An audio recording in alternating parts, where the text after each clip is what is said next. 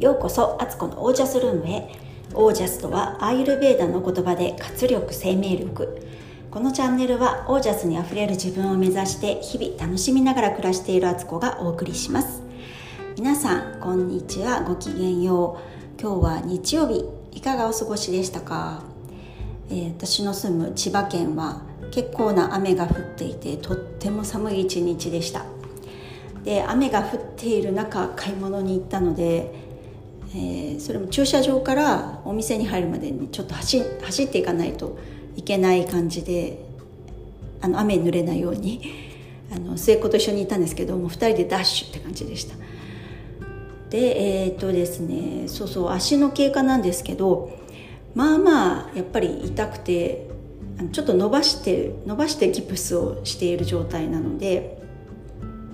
だから意外とねこう本当にねちょっとしたことなのにのこんなにねいろんな日常生活でね支障を感じるってことはうんなんか本当にあの体どこかがね不調になったりとかあの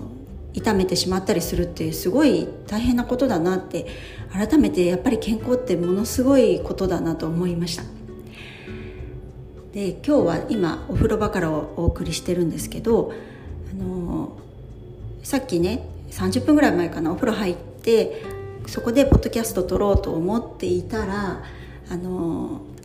洗面所に長女が来て髪の毛乾かし始めたりとか、まあ、洗面所になんかいろいろやってたんでそれが終わるのをじっとこう待ってたわけですよ。お風呂場で。お風呂に浸かりながらね。でそしたら今度は末っ子がお風呂に入ってきて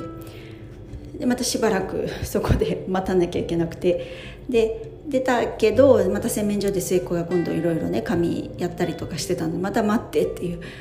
なんかやっとねお風呂場ポッドキャスト撮る場所としてねお風呂場がねいい場所として見つけたんですけどまあ本当に5人家族ともなると大変ですね。そんなぼやきでした、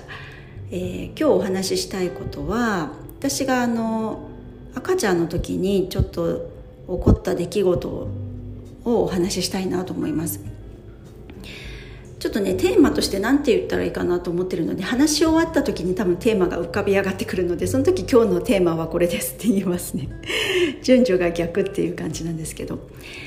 えっ、とですね私はあの生後5ヶ月の時にあの大変なあの生死に関わる状況に陥ったんでらしいんですよ。私はもう全然覚えてないんですけどね。でそれは何かというとあの何かの風邪の予防注射だったのかなんかちょっとね詳しくは忘れちゃったんですけどあの母親が私を近くのね病院個人病院のところに連れて行ってそこで注射をね打ったそうなんです。打たせたそうなんですよ。でも今はね大体腕にすると思うんですけどその時はあの、まあ、よくあるのお尻とか太ももとかに打ったりしてたんですよね。で私の場合は左の太もものとこにそれを打ったそうなんです。でそして何日か経った時にすごく足がその打った場所が産んできてしまってでそれが何でそう産んでしまったかというとそこの病院が1ヶ月ぐらい前にあのぼやがあったそうなんですよ病院で。で医療器具とかがちょっとね不足していて、まあ、今だったら本当に考えられないですけどあの注射針を、まあ、消毒をして回し打ちをしていたというね使い捨てじゃなくてっていう状態だったんですよ。でそこにやっぱばい菌がちょっと残って菌が残っていて、まあ、雑菌ですよね。それが私体のあの体質として結構そういうのに感染しやすいで感染すると結構産んでしまうっていう体質だったってこともあっていろんなことが重なってあのそれはすごいことにあの足がすごい腫れ上がってきちゃったそうなんですよ。で岸君もそれはあのゴールデンウィークの時期で病院という病院がね今はね救急外来とかあったりしますけど本当に私の生まれたね47年、まあ、約48年前っていうのはそこまでそういうねサービスというかは行き届いてない時代だったんでどこの病院も空いてなくって本当にうちの両親はいろんな病院にあの駆けずり回って探して探してやっと大きな県立病院のとこで見てもらうことができたそうなんです。ですけどその時に最初にもうお医者さんがね私のその状態を見るなりあの両親に言った言葉は本当にあの片足を切断するか命あの海がねお腹の方まで腹膜炎を起こしてるような状態だったら本当に危険だからあの命をね保証はできないって言われたそうなんですよ。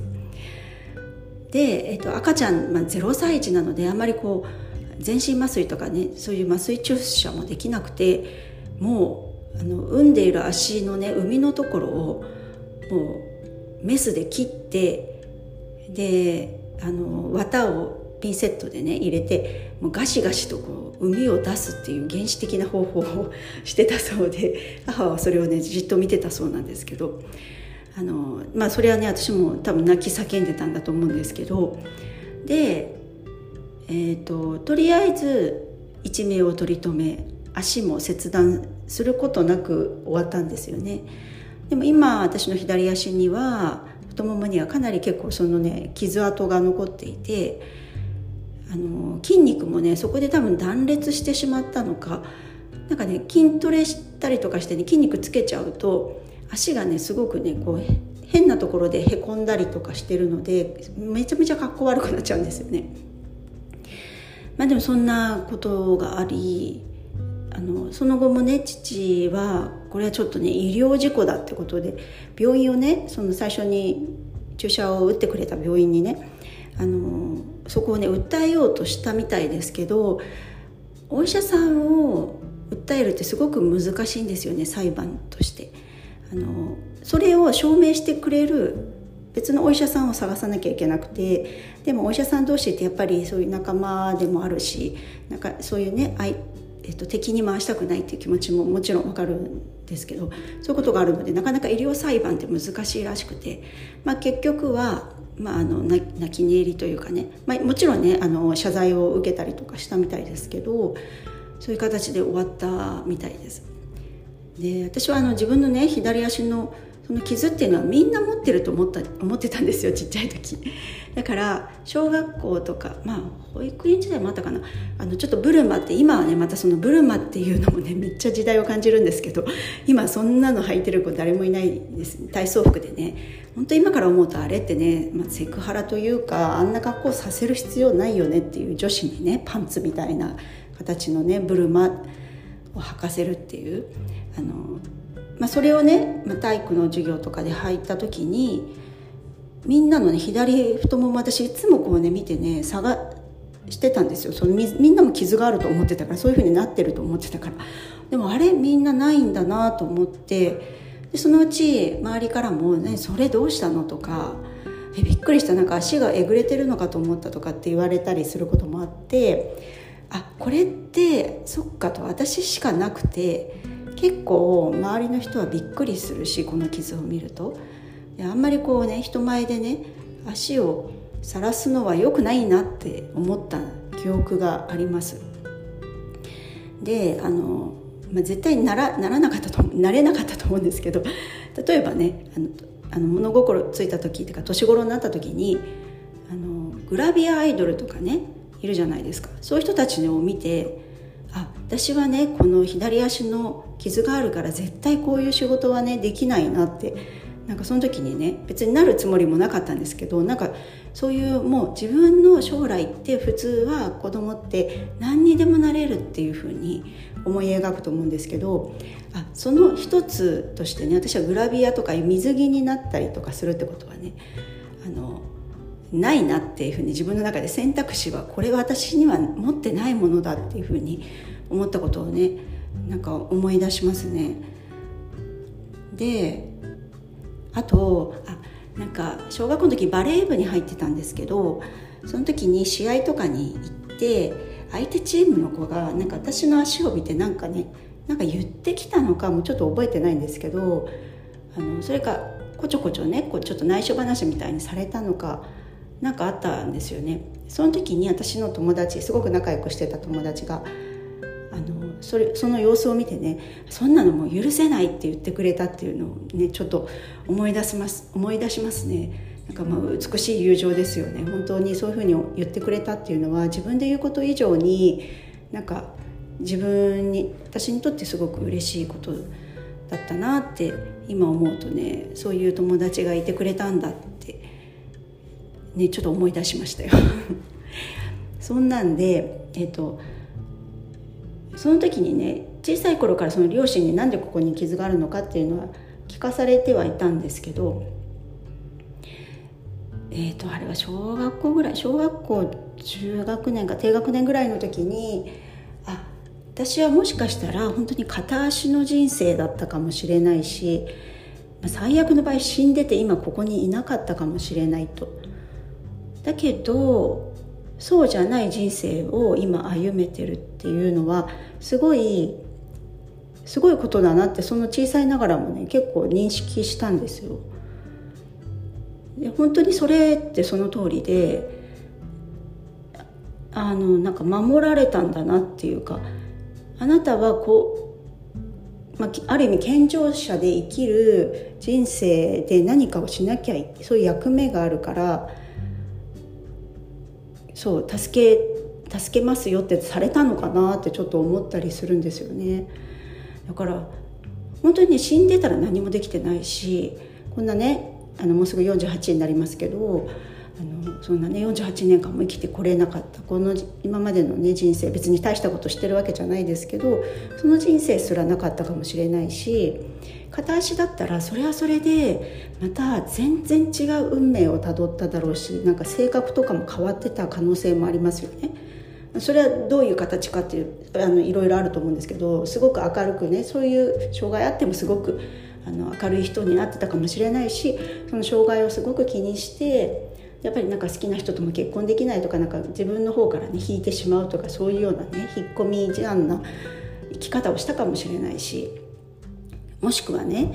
あのパラリンピックに出るようなねなんかそういうパワフルな生き方をしたかもしれないしっていう。いくつもまたそこから枝分かれはしてると思うんですけどでも今ここにいる私というのはあの五体満足で生きていられるっていう状態。なんかそれは例えばここに片足を生きている私の人生の私がね目の前に現れたこう出会うことができたとしたらすごくあなた本当にラッキーだよって絶対言われると思うんですよね。本当に羨ましいしその人生を楽しんでほしいってどれだけ恵まれてるかって認識してっていうふうに言われるような気がするんですよもう一人の自分にね。だから本当あのー、当たり前すぎて見えないことってすごくあるんですよね。私もこんな体験をしたにもかかわらず日常ってそういうことをほとんど思い出すこともなく過ぎていくわけですよ。で時々まあ思い出す時もありますけど、まあ、ほぼ最近はないですよね。そのことをねあ私は与えられた人生でねもう一つのもしかして片足の人生があったかもしれないとか死んでたかもしれないってことも思い出さないぐらいもうなんか今のこの自分の人生っていうのが当たり前になりすぎてるなんか改めてやっぱりね自分の過去に起きたこととか自分の状況とかって折に触れてねなんかどれぐらいこう与え実は与えられているっていうなんか与えられてないものって探しやすいんですけど与えられているものってあの探しにくいんですよね。あの三輪明宏さんもよく言っていたみんなこう不幸を数えるのは得意だけど幸せを数えることしてないってなんか言い方もっと違ったと思うんですけどそんなこと言われてたと思うんですよね。本当その通りだなと思ってなんかそう当たり前は当たり前じゃないっていうねこのね私が今足を足の指をね骨折し,、ま、してしまったってことも普通にこう歩けたり走れたりトランポリンできてた一昨日までの自分っていうのはものすごいラッキーだったんだって 気づくし。でもそれってやっぱなくさないと分からなかったりすることも多いしよっぽどこうねあの注意深く自分のことを見ていないとわからないんですよね。なんかこれがねあの魚が水の中で泳いでいて「え水って何なの？水ってどこにあるの？教えて」って言っていてだけど目の前にありすぎて当たり前にありすぎて水のない世界を知らないから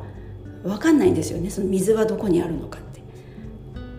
でじゃあ教えてあげるよって神様がねなんか言って魚をね魚釣りでポッと釣り上げて釣られた時に魚は気づくと今まで水の水の中にいて水の中にいたから生きられていたんだってことをっていうこととすごくなんか似てるなってこの例え結構私は好きで日常ねそういう水水って水どこなのって言ってる魚に自分はなっていないのかと。自分に問いたいと。で改めてねちょっとこの昔のね自分の本当に九州に一生を得たような経験をそれはねもう全然記憶には私はないんですけど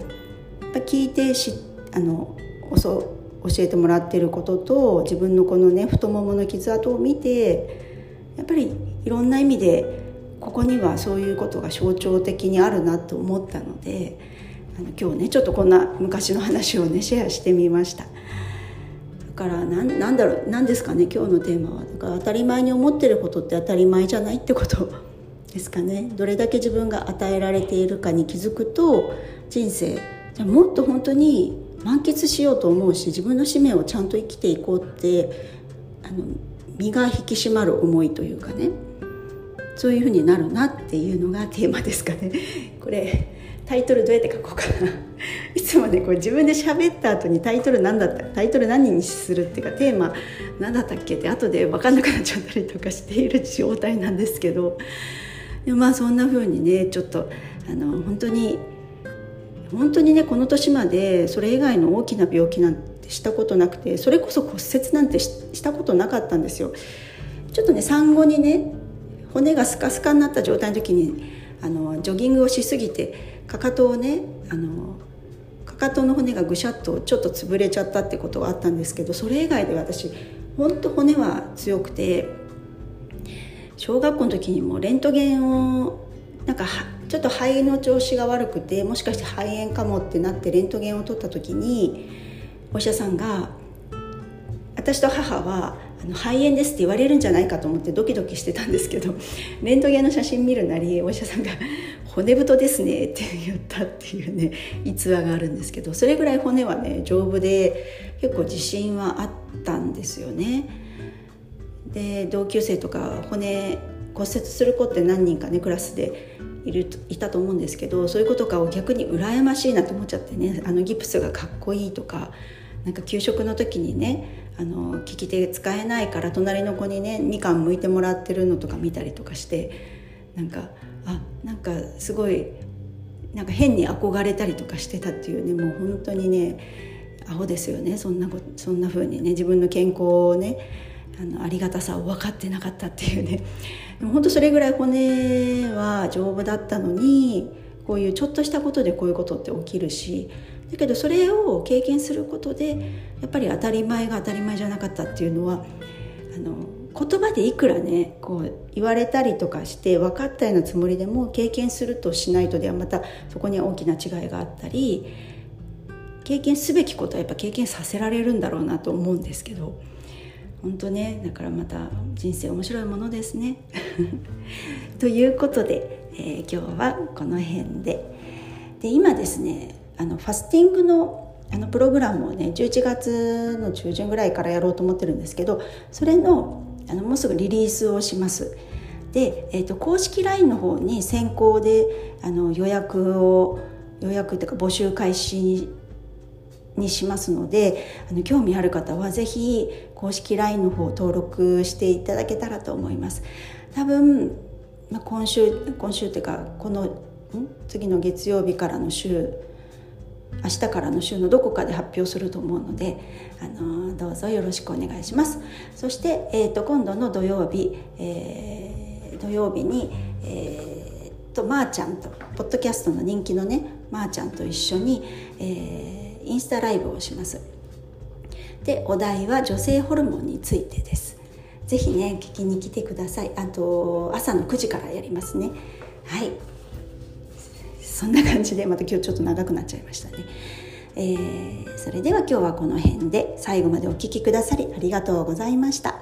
皆さんの暮らしが自ら光り輝き、えー、オージャスにあふれたものでありますように。オージャス当たり前は当たり前じゃない。